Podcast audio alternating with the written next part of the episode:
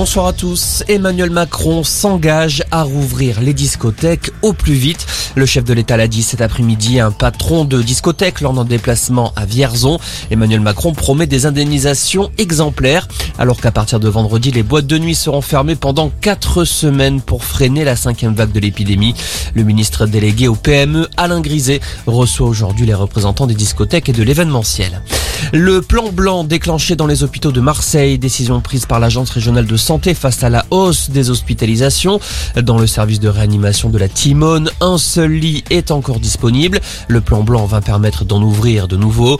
Dans les Bouches du Rhône, le taux d'incidence est de 608 cas pour 100 000 habitants. L'Espagne donne le feu vert à la vaccination des 5-11 ans. Elle commencera la semaine prochaine alors que le pays lutte comme le reste de l'Europe face à une recrudescence des contaminations. En France, pour l'instant, seule la vaccination des enfants risquant de développer des formes graves a été approuvée. Elle commencera le 15 décembre. Les secours toujours à pied d'œuvre à Saint-Nary-sur-Mer après l'effondrement d'un immeuble la nuit dernière.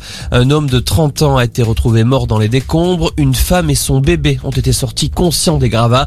Les équipes sont encore sur place pour tenter de retrouver deux disparus. Quant à l'origine de l'effondrement, il aurait été provoqué par une explosion. Cette déflagration, entendue à 8 km à la ronde, pourrait être due à un problème de gaz.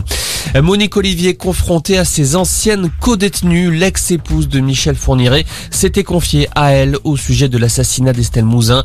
Le but de ces nouvelles auditions est d'essayer de déterminer un lieu où se trouverait le corps de la fillette disparue en 2003. Depuis un an et demi, huit campagnes de fouilles ont été menées dans les Ardennes sans succès. Et puis le foot, la Ligue des Champions, un match sans enjeu pour le PSG ce soir face à Bruges.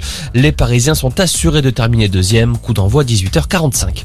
Voilà pour l'info, excellente fin d'après-midi.